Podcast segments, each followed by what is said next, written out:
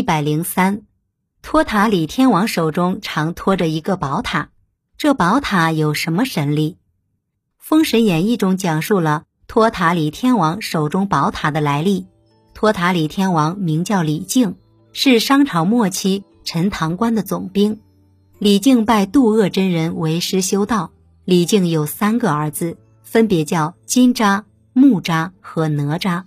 哪吒本领高强，但性情乖张。大闹东海，并杀死了龙王三太子。李靖为了息事宁人，父子反目，逼迫哪吒自杀。太乙真人帮助哪吒莲花化身，复活后的哪吒找李靖复仇。李靖不敌哪吒，被追赶得上天无路，入地无门。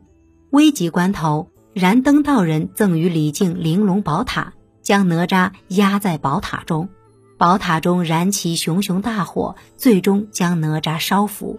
父子二人这才言归于好。之后共同协助武王伐纣，伐纣成功之后，李靖父子四人一起被封神。而在《西游记》中，李靖俨然是一位天界的高级将官，在攻打花果山、收服白鼠精等降妖战斗中，托塔李天王都是指挥将领。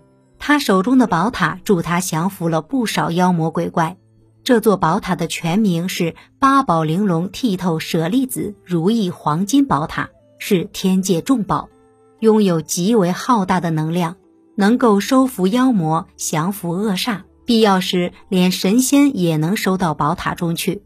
历史上，李靖其人是唐朝一位统帅三军的大将军，也是立下丰功伟业的开国元勋。